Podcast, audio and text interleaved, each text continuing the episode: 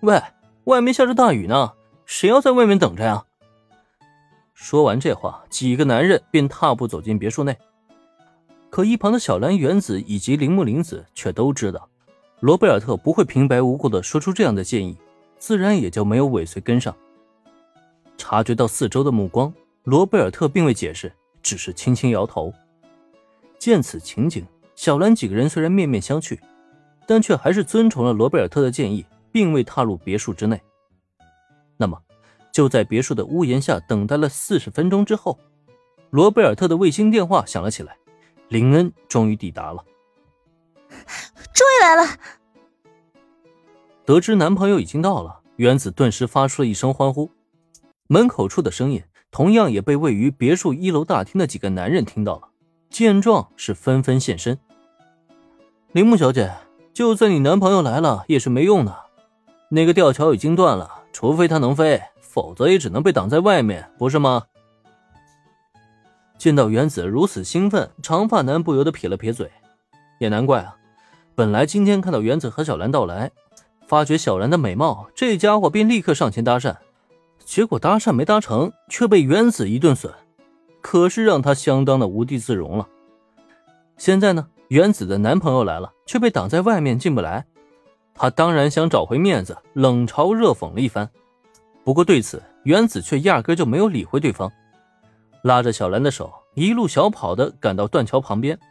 此时，手持雨伞的林恩已经站在断桥的另外一端。从刚才开始，雨势就一直没有减小，山路逐渐变得泥泞，所以到了中途，他就已经下了车，选择步行上山。如若不然的话，他能更快抵达。林恩，眼瞧见断桥另外一边的林恩，原子激动的连连摆手。虽然彼此间隔着一条山河，但实际上这条断桥的长度并不是很远，也就十几米左右。站定在原地，林恩可以很清楚的看到对面每一个人的表情，自然也是笑着挥手回应原子的呼唤。哎，你们向后退一退。打过招呼后，林恩示意对面众人退散。这一举动自然让不少人心中不解。不过就在大家下意识退开之后，让人瞠目结舌的一幕出现了。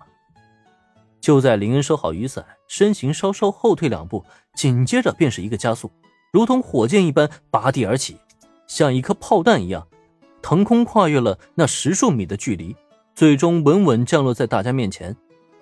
如此景象几乎惊得众人目瞪口呆了，尤其是此前损过原子的长发男太田胜，他更是被吓得后退两步，脚下一软。直接跌坐在地上。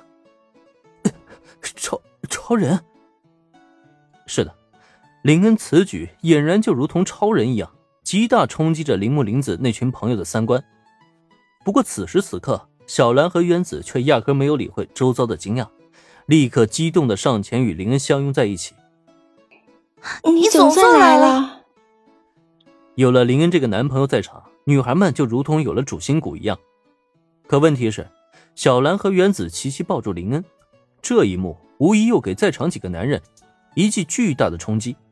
在此之前，小兰和原子都说过了，他们有男朋友了，可谁也没想到他们的男朋友会是同一个人啊！我的天呀，现在年轻人都这么大胆了吗？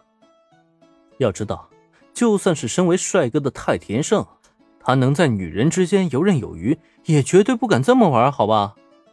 不过。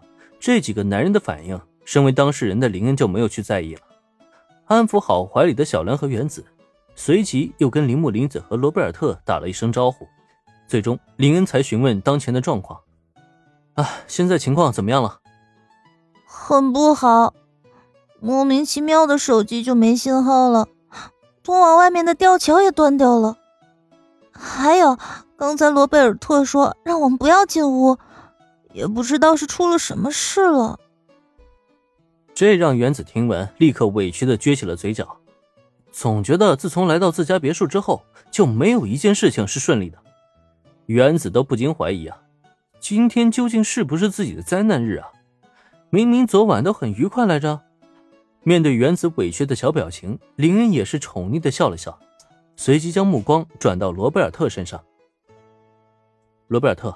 不让大家进屋，是发现什么了吗？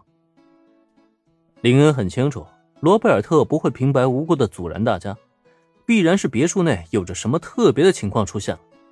事实上，也确实如他预料那般。是的，林恩少爷，刚才我在别墅的门口嗅到了非常严重的血腥味道。如果不出意外，应该是有人死在了里面。